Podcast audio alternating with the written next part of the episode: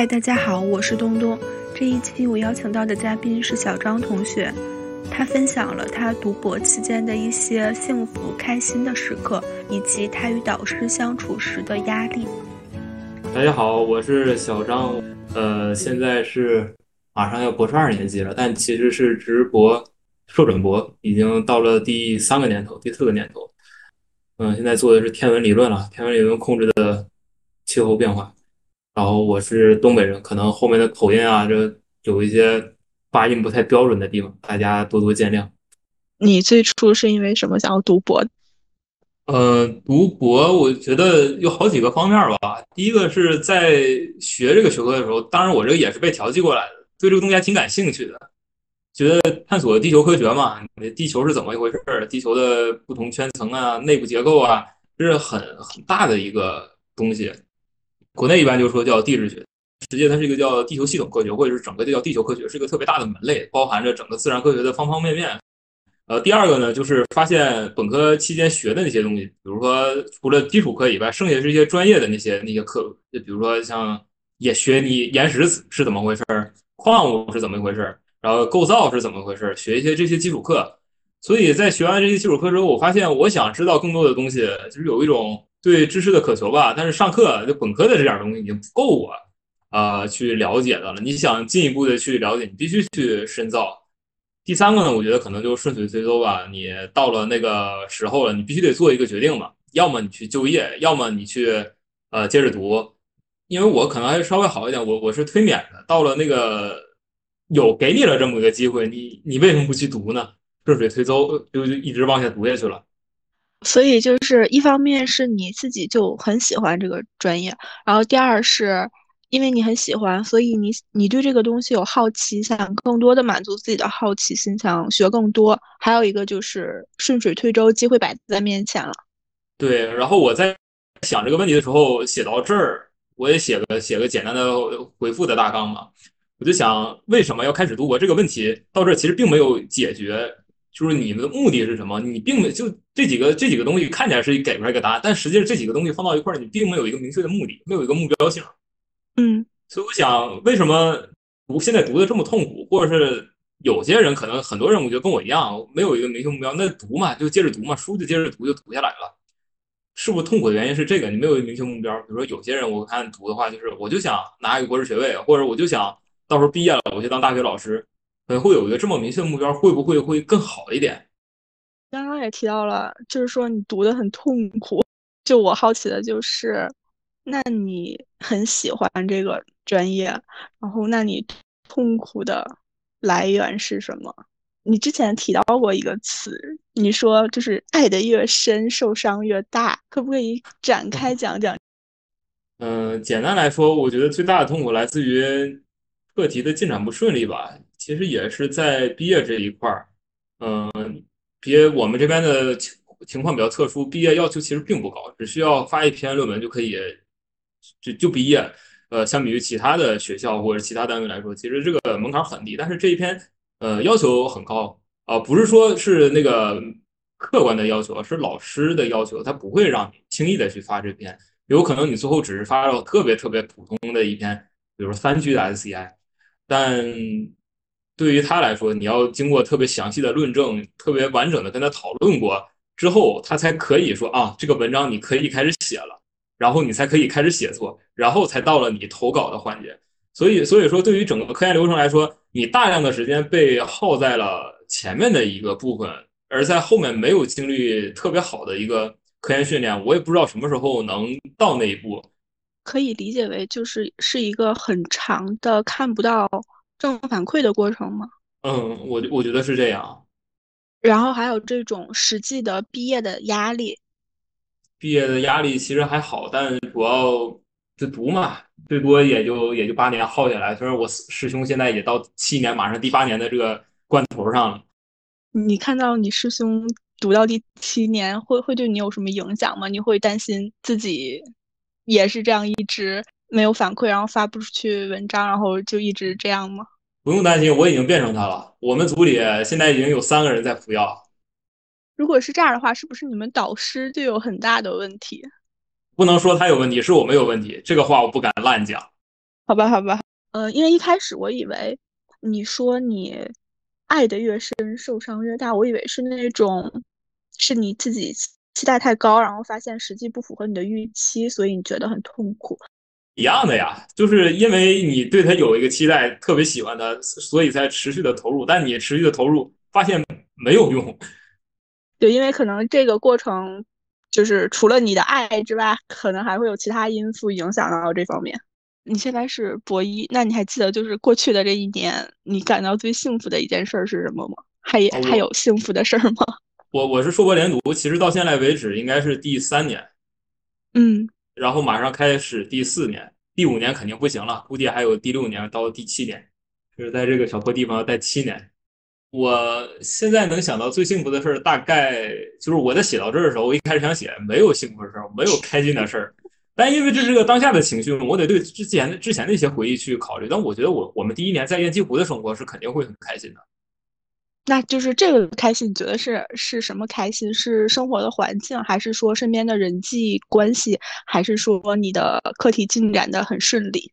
我觉得除了课题以外，那个环境下你是在一个高校中，你只是需要上课，然后读书，获取新的知识，这个这个就直接满足了我一开始的两个需求啊啊，对知识的渴望和热爱，在这个一个很封闭的山清水秀的环境当中，你完全都获得了。所以在当时那个环境下。还是挺开心。最重要，它是个学校啊，因为我们这是啥？是个单位。你你连个操场都没有，你想散散步的，他只能到大马路上去散步。我想再补一个那个感觉到幸福的事情。我我觉得最开心的时候是这个实验在进行中，然后你完成了你的工作量，今天的工作量一般都是在一点到两点，有可能差不多吧，一点到两点，你骑在你骑车出来。从实验楼出来，骑到外面，这个时候路上没有一个人，然后你就撒撒着把，撒把骑车，然后张开双手，有点像那个什么贾樟柯那个电影里面那个那个站台，张开了双手在在下面骑车，那个那个时候感觉特别特别放松，特别自在，然后感觉特别开心。再一个就是在你的所有工作马上就感觉快结束了，然后你连续通两个宵，通通宵完事之后出来看到早上的太阳，也特别开心。就虽然说我没有看过你说的那个电影，但我但我很喜欢你描述的那个场景，因为我自己也很喜欢，就是比如说在工作上一个项目忙完之后的那种闲暇的时光，然后感觉特别放松、特别自由。这样一个事情已经完成了，心里没有什么负担了，然后下一个东西又没有开启。对对，就那个时候可能是最最放松的时候吧。嗯呃，就是读博期间，你有取得过哪些让自己满意的成果，或者是某些让你觉得很自信的时刻吗？我觉得没有哈，没有任何成果，没有任何学术产出，任何工作做了之后做到那儿，它好像没有任何意义，也没有任何人去认可它。也尝试着像以前呃一样，就最开始一样，有有一些信心的时候。去把那些东西给组织出来，去讲述给大家听，给老师听，结果反响不好，都被骂惨了，然后就被迫嘛，最后就换掉了原先的那个课题，重新开启了另外一个课题。在你整个读博的这个过程当中，是然后比较热爱、比较喜欢，然后慢慢的转向为一种比较沮丧、然后无力或者是焦虑的那种过程吗？是是。这里面最大的原因就是在你和老师之间的沟通其实并不顺畅。我觉得如果是一些那种年轻的老师，你比如做了一个阶段，他跟你手把手，你们俩一起讨论也就可以了，然后互相进步嘛，或者是说，呃，马上告诉你哪不行，你改就行了。虽然这样压力工作压力可能大一点，但你确实是在把事情向前推进。但你像一些大老板啊，比比如说大老板，他没时间管你，然后一有时间听你这个东西。你怎么可能在几分钟之内把你那么长时间的工作告诉他，给他介绍完？根本就不现实，那就挨骂呗。哦，相当于其实你自己做了很多工作，但是你的老板没有给你那么多时间去展示，然后就嗯，很快的就否定掉了你。嗯，而且他觉得不行，呃，我觉得行，那以他为准，以他为准，那就是不行。哎，这个过程中就是他觉得行，你觉得不行，你你们有过争执，或者是还是说你就是无条件服从？就简单的我说问一问原因，然后他给出来一个很很模棱两可的一个理由，那我也不敢再说什么呀。在我们这儿，他就是权威，他是整个行业的权威，想跟他去反驳，就经常会遇到这个结果。说你说我说那怎么怎么怎么样？说谁告诉你的？你这个就是你把这个相关的东西你得弄清楚了，你再你再过来说这种话。你完全没有和他沟通的空间，只是他是他处在一个权威的位置上去对你进行一些发号施令之类的。呃，不光是权威了，他肯定是到这个地位，他也肯定懂很多东西，他也肯定知道这些东西，所以他那是肯定我不知道啊，我我这个博士我啥不懂啊，我我不懂，我不懂，我水平低，以他为准。哎，就是你觉得，就是当你长期处于这种。不被认可或者是不被看到的状况下，你有感觉到自己的变化吗？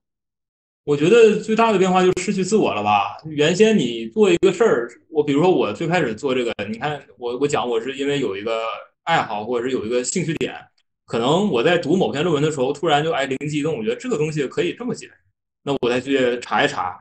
就可能是这一个灵感去做一个先导，然后我再进行我的逻辑推理，最终我再落实到我需不需要做实验、设计实验，或者是设计野外去证实这个东西。但是在这儿可能是完全扼杀掉了，把我这个整个过程给扼扼杀掉了，也不能说扼杀，说我哎呀，我这个不够严严谨的过程不太适合这里。嗯，在这儿的话就不需要想这些了，他告诉你做什么，他告诉你是什么，你做就行了。现在我觉得也就不需要挣扎了，就就这样吧。我会有会会感到一种好像啊陷入了一种习得性无助的状态，就是你你有一个想法，然后你你是一个呃先有想法，然后再去用逻辑去实现这个想法的人，但但是当你的这些想法或者是过程一次一次的被否定掉，你就放弃挣扎了。我感觉好像这个过程扼杀了你的。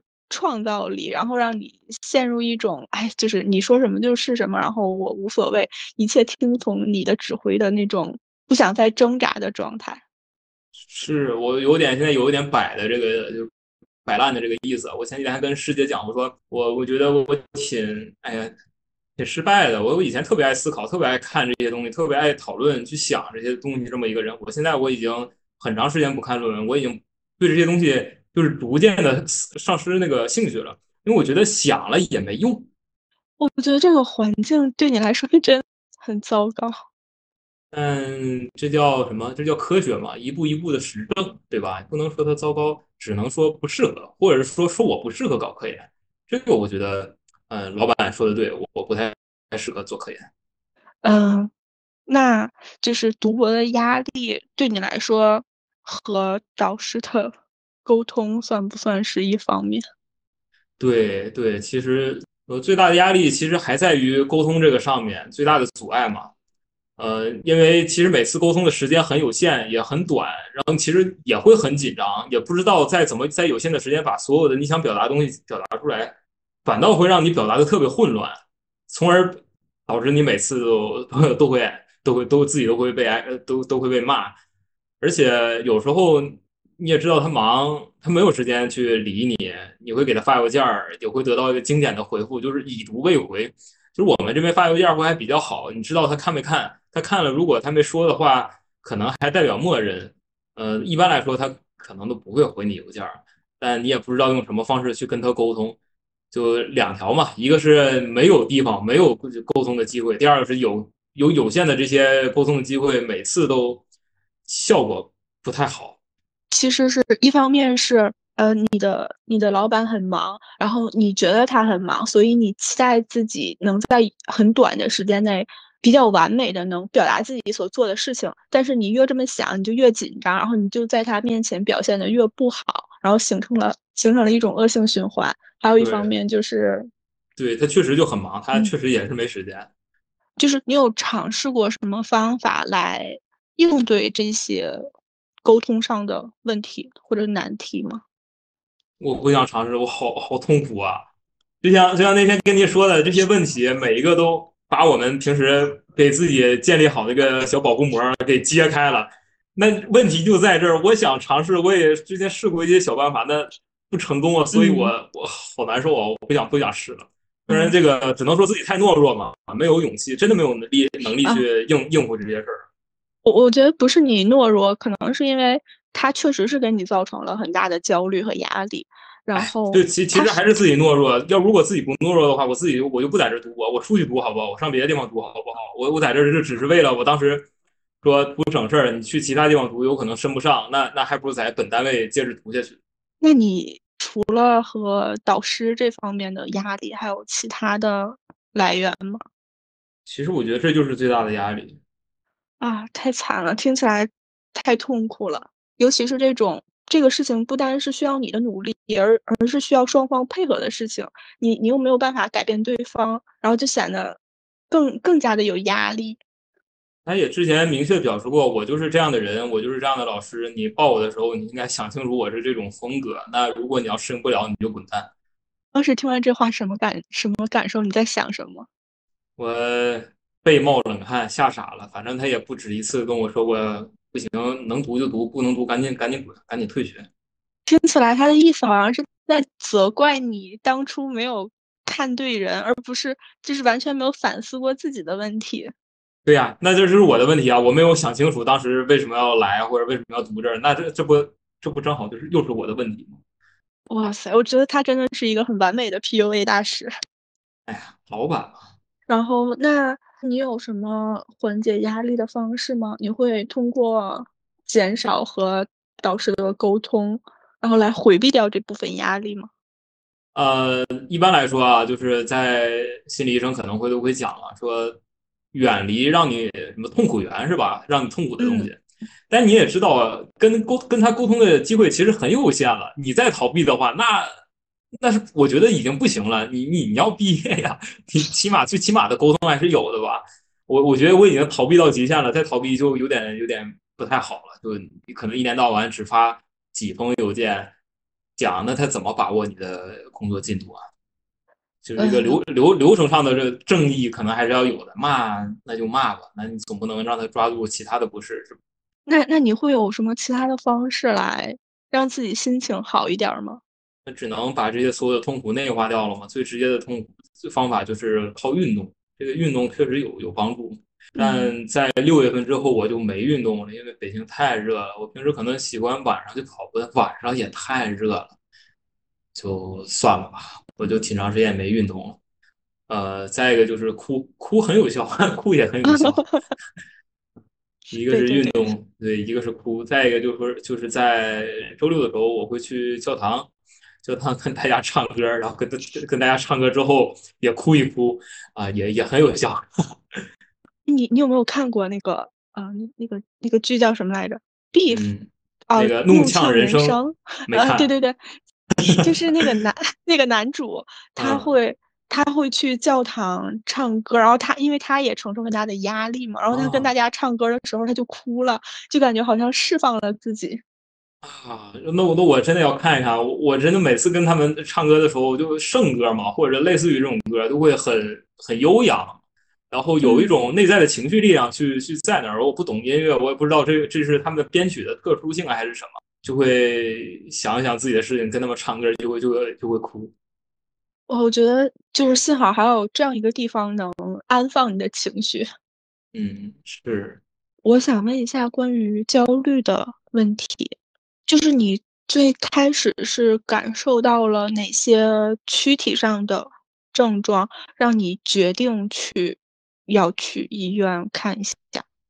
呃，有两次，一次是莫名其妙的突然大哭，我就我也不知道怎么的，我在正在正常的工作，我的眼泪就流不下，停不下来，就一直在流，一直在流。我当时我也没有感觉到情绪上的就是那种悲伤的情绪，但就是在哭。然后我当时我就觉得这肯定是不对劲儿的，但我之前对这种。抑郁症其实不是很当回事儿，那我就想，那可能调节调节也也就过了。呃，第二次是有一天晚上，可能大概是我想给老师发个件儿之类的，那么一段时间吧，因为可能需要酝酿一下嘛。那一天的时候，就就焦虑到我我不知道是不是焦虑啊，就那天就坐在那儿就开始反胃，就恶心，就就开始吐。呃，我在这两次之后，我觉得症状挺挺显著的，但当时其实。心情都是比较平稳的状态，并没有感觉到那种明显的不行了，怎么怎么样的。所以就是在这种很很正常的状态下，突然的这种躯体的一些躯体化的症状，我觉得还是要看一看，就开开药吧。如果说你的焦虑减少了百分之八十，或者是减少了百分之九十，你觉得你的你现在的生活会有什么不一样吗？或者是你会想要尝试一些什么其他的东西吗？那我开心死了，我可能不会做博客，我会每天特别开心的做实验，然后特别开心的写论文，特别开心的找老师讨论，特别开心的做科研。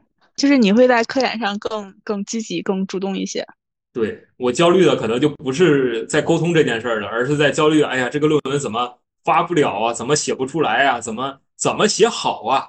是在这些具体的问题上，而且这些问题是可以具体解决的。所以那些事儿焦虑的话，是你知道答案是什么样，但是就不是在这些没有意义的事情上去消耗。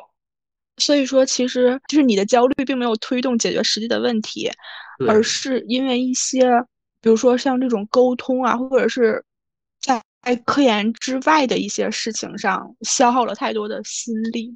对对，我觉得是这样。嗯，那那是不是就是焦虑对你的科研或者是对你的生活的影响，就是让你像一台没有油的汽车一样，还要不停的干耗，然后但是实际并没有开出去一米。那还是开出了几米的吧？确实没油了，但回家这几天。加了点油，啊，回来接着接着做吧。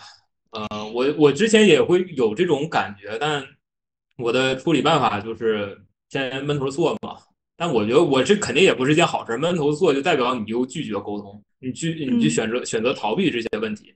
但你在起码你是在做事儿，你也虽然你也不知道这个事儿到底有没有用，但大概率这个工作在前进，呃，总会。某种程度上起到一一些作用的。我听起来你描述这个状态太令人痛苦了，很痛苦，但是又不得不做，然后做的过程中也很痛苦。嗯，这可能只是我一个单方面的说辞，可能在老板看来、老师看来，就是一个不守规矩、不按时向我汇报、到期你做不出东西这么一个废物。就是即使自己的感受已经很不好了，还要站在对方的角度再来批评一下自己。我但我觉得确实是这样，因为因为他说的这些事儿，说的这些点，也确实是存在的呀，也确实是这个结果呀。他不会考虑你，你经历过这些内心过程，他不会想这些的。你最后没有给他呈现出他想要的东西，你没有定期向他汇报，嗯，你汇报了他也不理你，你没有取得他满意的进展，那那确实是没有。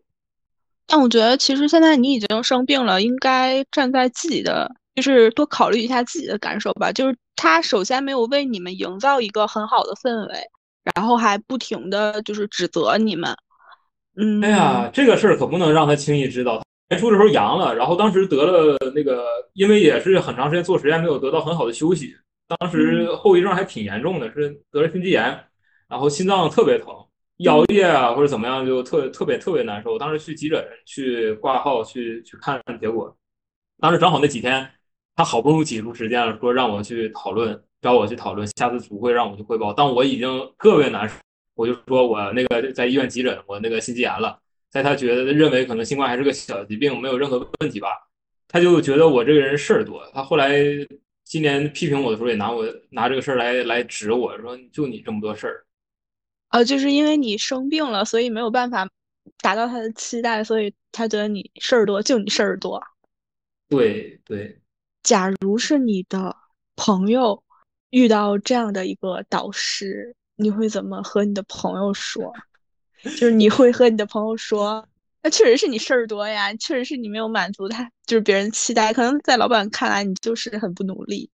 我你这么一说，我我觉得挺有意思的。如果我认识的现实世世界中人发生这种情况，我一定会劝他快跑，你这还读个屁啊，赶紧赶紧跑路得了。那但到到到我这儿的话，我自己肯定不会这么想。哎，真的是陷进去了，哎，上头了。嗯，因为我感觉我听你在说，好像你一直站在你的，就是你的老板首先已经对你很苛刻，然后很不友好了，但是你又反过来和他站在一起，然后 向自己开枪。嗯，确实没有达到他的要求啊。啊，就是 我，我没有听到你自己，你为自己辩解什么？你一直在为老板辩解。我觉得他应该很感动，就是即使他都这样对你了，你还是会选择理解他。哎呀，这个就像什么呢？你希望你的受害者是完美的，嗯，对？吧？你但凡有一点问题，你就会受到批评。就是你觉得你自己不是一个完美的受害者，对对对，那你觉得，呃，受害者就是在处在你这种情况下，你觉得什么样的人才算是一个完美的受害者，才不会说，才不会让你觉得说你你和你老板站在一起去指责这个人，而是说这完全就是你老板的问题。我想象不出来会有那么一个完美的受害者，不会有这种人吧？社正常的社会中，那你既然这样觉得，为什么要指责自己呢？就是不存在完美受害者呀。对呀，但是这是在他们的角度不会考虑这些。除了在科研当中，在生活当中，你会更多的考虑自己的感受吗？比如说，你会远离你不喜欢的人，或者是以自己为主吗？我已经没有什么交流了，我感觉。所以说，我要如果不定期录播课去叨叨几句话，我可能会憋死。就是你科研当中的这种焦虑，会让你不想说话，或者是回避一些社交吗？嗯，会很很很回避的。我为什么在选择错峰的吃饭？因为我怕见到这些人，就不是说见到老板啊，我见到同学，他们会关心你，我问你最近怎么样了。那你不想把这些事儿跟他讲，你跟他讲的时候，你又会就会啊描述痛苦是一件很痛苦的事儿。嗯所以你不想去跟他们见他们。当然，你这些同学知道的同学对你也是好心，然后昨天说喊我吃西瓜，给我打电话，我说行，然后我我我也没去，就是对他们还是有愧的，他们也是在真的关心我，我但我我也是这 不想 懦弱，个人的懦弱。当比如说你遇到他们，或者是他们关心你的时候，你会觉得羞耻吗？我不会羞耻，但我会回避。就是我有一个感觉，比如说你很就是在最开始的时候，你很看重这个专业这个科研，你你投入很大的热情，然后他给了你很多的负反馈，但是嗯你的所有的注意力又都集中在这上面儿，就是你的注意力都集中在科研或者是这些呃专业上，他又给你负反馈，那你会觉得说你的人生感到有点崩塌吗？对，之前是这样的，但所以今年我的态度就发生变化。我觉得没有必要在这个这个鬼东西上投入这么多我的精力。我前几天那个段子嘛，不是段子啊，就是说二十岁的、二十九岁的姑娘做什么都好，死了都都说一句风华正茂，是吧？明白了。那我这有这个精力，我可以做任何其他事情，我可以去摆摊卖烧烤，我可以做其他事情，我可以挣挣很多钱。所以我今年我在做很多新的尝试，把科研一点点的挤出来。虽然有的时候这是一个反复的过程啊，有些时候它会占据我全部的生活，但我有的时候也会很努力的把它呃挤出自己的一片空间，做其他的事情。呃，相当于之前科研可能占你生活的百分之九十，但你现在会缩小它在你生活当中所占的比例，去做一些更多的尝试。对对，哦，我如果问，就是你读博期间犯过什么印象深刻的错误，这个问题对你来说会不会有点残忍？没，我这已经准备出来了，我可以我可以直接讲。你是不是啊罗列了一大堆？没有，就很简单的一条，嗯，你说吧。最最大的错误还是沟通上的嘛。那个最开始的时候，在早期的研究过程中，就是给我安排了一个小老师，就小老板，基本跟我说，就是由他来负责我的工作进展、工作内容，有什么事儿去找他。嗯，那好啊，那我就我其实我找他找的很勤，在之前的一年到两年的时间内，我我经常跟他，我可能是每周都要跟他沟通两次到三次。我的实验进度也很好，那是我一个很理想的实验工作状态。所以在那有那么一瞬间，我觉得我自己工作做的还不错，就是在那一段时间，但很快就发生了问题的一个就变化，是在什么时候？应该在去年，呃，这个时候我出野外，出野外的时候，我跟他说我要出，跟大老板讲我要出野外，是小老板小老板安排我去的，那我就去了嘛。去了之后，他跟我已经到了西藏了，给我发个消息，他跟我说过几天他回来，也没有说什么其他的事儿。那他说过几天回来是啥呀？是让我去还是不去？说回来之后找找我讨论。我就没懂这个意思，那我都想我已经到西藏，来都来了，我得干呀。干了第二天、第三天，也是因为小老板嘛，他们说你都出来了，你去帮那个老师去干活。那个老师在另外一个县，那个县出了很多的纷争，跟藏民之间的关系搞得很糟糕，说让我们帮打通当地政府，让我赶紧把那活干下来。我就带几个人去干，说我自己的野外本来是我自己要去干活的，带了一队人，然后在那干了一个多月吧。本来合计干完了，我们赶紧折腾回去做我自己的工作呀。当我们快干完的时候，西藏疫情。整个西藏就哎呀，当年的那个去年的那个状态啊，我都我都想我都难受，到处都是路卡，就国道就就西藏就那么两三条路，想走都走不了，核算做不出来，你想走走不了，想进进不去，有不少都卡在路中间儿不少科考队都就就就就在那儿求助，求助也没办法，也没人没人理他们。我们还算运气好的，然后我我们想回到地方去继继续进展我的工作的时候，就实现不了。那从这儿开始，我的工作就。因为没有样品，没有样品就没有办法进行后续的实验，就卡在这儿了，卡在这儿了。到了年底进行汇报的时候，那直接就被骂了呀。那就问我，老板就问我，谁是你老师？我是你老师还是他是你老师？为什么听他的？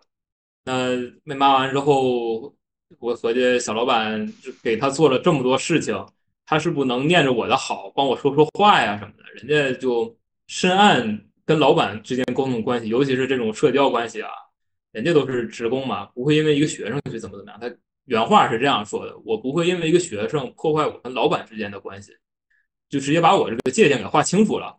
所有的原因都是我的问题。我我说我的样品没有踩到，他说那我早就让你把那个样品踩到了呀，你不去踩，那行吧，我也不想再过多的回忆这个历史了。反正是到这儿开始，我之前觉得我的一个靠山。”也没了，之后的事儿就完全只能靠自己了。然后他前一段时间还想让我帮他干活，我就拖下来了，我就没去干。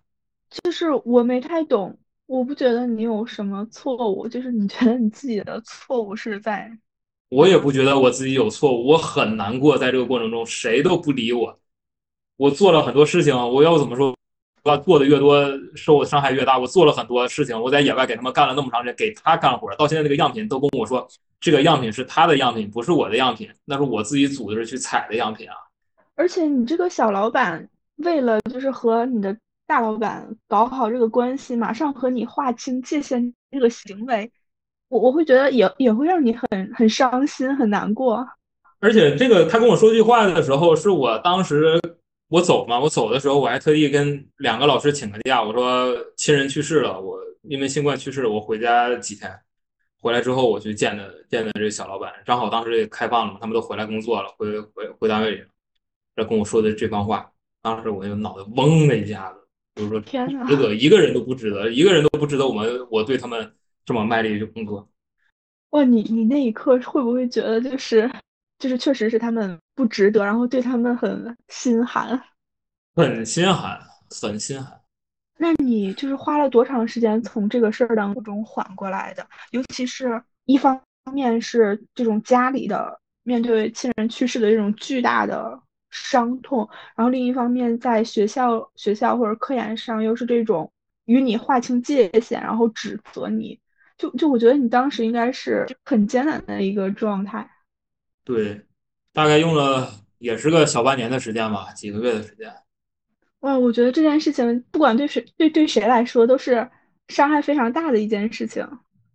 哎，就是他这种人啊，哎呀，不不过多过过多说说他啥了。他这个野外有很多东西没有搞清楚，今年野外又出现了这个事儿，那我就之后我长记性了，我就说你让我去可以，我也很想去做做这个事儿，因为这个地方也是我工作了嘛，也是我第一个开始在这做的。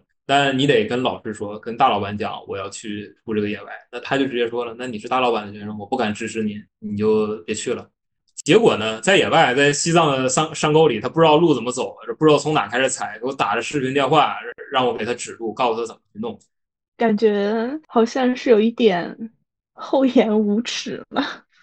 他就说嘛，你怎么觉得什么东西做的都是你的？这都是团队的。开始讲奉献了啊。就是指责你的时候，就是这个事儿是你的事儿；但是讲奉献的时候，这个就是团队的了。对，让你拿的时候，你说你得给团队做奉献，你没有办法，你又没有办法跟他翻脸，跟他跟他说不，不可能。你的就是身处的这个环境对你很不友好，然后就是对你的精神状态有很大的影响，对你来说会有同辈压力的问题吗？没有，完全没有同辈压力。我连自己的事情都没有搞清楚，我不会考虑其他对我的，就是环境对我的影响。区区同辈压力已经影响不到你了。呃，但是还有一种另外的说法吧，我我我我不知道怎么说啊，就是在搞科研或者做学术这方面，更多的同辈压力是在于他们发了什么什么文章，对吧？发个两篇三篇这种的，哎，你觉得了不起，拿了个国奖了不起。就是说给你很大的压力。但是呢，呃，但凡啊，你对他们的文章有一点怎么说批判的态度去看，你会发现真正有价值的工作没有几个。因为你看啊，他们的文章啊，就可能会给一个什么很大的结论，你看用的什么样品，用的什么材料，用的什么方法，也就是这些东西嘛，没有任何新意，所以你会觉得这个事儿也就是那么回事儿。那文章发了也就发了，没有什么用，所以给自己找个理由嘛，对吧？觉得这从这种角度看，自己做的这些工作也是跟他们是一样的，那他们能挖，我也能挖，只不过是我的条件不允许我这样。嗯，其实我觉得你这个想法还挺好的，就是当你真的深入了解的时候，可能就不会有同辈的压力，因为你就是清楚是知道是怎么回事儿。那会有学术愧疚吗？比如说，在你录播课或者是把时间分给其他东西的时候，哎呀，你看我这个状态，工看我这工作时间就知道了，我肯定会有啊，而且而且特别严重。今年已经缓解了很多很多，就是在让我心寒之后，我已经好了很多了。之前那那种状态，我现在想都都很病态。我会我会怎么说？我会把我自己的时间量化。就比方说，我有不同的时间，有不同的时间嘛。比如说，有的是十分钟做一个样品，那我好，那我就想，我吃饭的时候，我可能吃半个小时，我就当我做三个样品。我要出去，比如我看一个演出啊什么的，那耽误了多长时间？耽误了三四个小时，那我耽误了多少样？我之前我会看完演出的时候，我现在也会啊。我看完演出的时候，我会回到呃所里面去把。去加班，把时间尽可能补一补。以前我会会补到我当天的工作量做完，我现在呢，我就累了，我我就干了。哦，也就是说，即使是你在比如说吃饭，或者是出去看演出、出去玩的时候，你也是没有办法完全享受到当下的那个快乐，而是在计算着说啊，这个这个时间耽误了多少工作？对。那岂不是就是就是你二十四小时的情绪就是焦虑，然后内疚。然后，或者是循环，然后或者是疲惫，病人，你看，这就是个病人。你有真的进入到某种心流的状态，或者是真的什么能让你完全的投入到其中，完全忘却所有的那些烦恼？做实验的时候，痛苦的来源会让你感觉到解脱。在做实验的时候，你可能脑子里不会想其他的事情，有的时候你的眼睛可能还在看着电影，打发时间。你的肌肉的痛疼痛会让你感感觉到存在，你的时间就一点点的过去，你的一天就很快的就结束了。在这个过程中，你只有感觉到身体的劳累，没有内心的挣扎和内心的消耗。那是平静吗？差不多吧，差不多。还是说只是一种感觉自己在努力，然后没有虚度时间的那种？没有机械化的工作下，你的每一个动作就是重复性。可能会更容易获得一点麻木上的平静，麻木上的平静，听起来也不是一种很正向的情绪体验。我觉得在这些体验当中，这是还不错的了。啊，哦，明白了，就是呃，一直处于一种所谓的负面的状态下，然后当当处于零这种状态下的时候，就已经算是好的了，而而不再要求或者奢求什么正向的了。对对，反正我觉得我今年的这个学术愧疚已经好了很多。呃，那你觉得你读博期间最大的收获是什么？第一个嘛，就是看清楚了这些东西啊，这搞学术的有好人也有烂人，烂人居多。呃，到哪也都有好人有坏人，不能一棍子打死。然后说话呀什么，我这东北人嘛，平时说话比较直，然后也没有什么心眼儿。嗯，虽然到现在受了这么多伤，还是没什么心眼儿。呃，那第二个呢，就是比较实在的吧。我我觉得是自己思维方向的一些转变，虽然比较痛苦，但是你你也是一保持的在思考的这个状态。比方说，像我刚才讲的，看别人的论文嘛，这是一个思维过程，或者是一个批判的一个过程，就更多的会关注什么？关注一些底层的证据，就关关心的是它的证据。比如说，我们会关心它的样品是在哪采的，它的年龄可不可靠。然后他用的什么方法，做的哪些实验，实验条件是什么，而不是看看他的什么，看他的讨论。我不，我从来不看他的讨论是什么，看他的结论，不关心这个。他只要前面这些每一个环节有一个地方出了错误，这这篇论文在我这都是画上叉的。所以这个思维我觉得挺好的，而且这个思维也，我觉得也除了学术以外，也应用在正常的生活当中了。就你遇到一些什么事情，或一些比如说像简单的标题党，或一些简单的结论，一些新闻告诉你一些什么什么结果，不会看这个，就看它这个数据来源是什么样的呀？这个东西到底可不可靠啊？这些基础的东西能不能立得住？然后你再去想啊，这个结果从我的逻辑思思考的话，是不是应该得到这样的结论？然后再再重新去评价这些东西。也就是第一点，就是让你打破了这种对学术圈的滤镜。然后第二点就是养成了一种批判性或者是这种逻辑性的思维。对，嗯，好，最后一个环节，推荐一个你喜欢的食物和一本你喜欢的书。那我喜欢的食物就是家乡的任何好吃的，就是家家乡菜，家乡菜。嗯，然后第二推荐一本你喜欢的书，是《卡拉马马佐夫兄弟》，但它太过沉重，你不能说你随便是想拿来就特别喜欢拿给他翻一翻，你也不会这么做。第二个就是你喜欢或者是打发时间拿来就喜欢去看一看，重新读也行，就愿意重新读很多遍的，是叫汪曾祺的一本《昆明的雨》，是一本散文集，就这两本吧。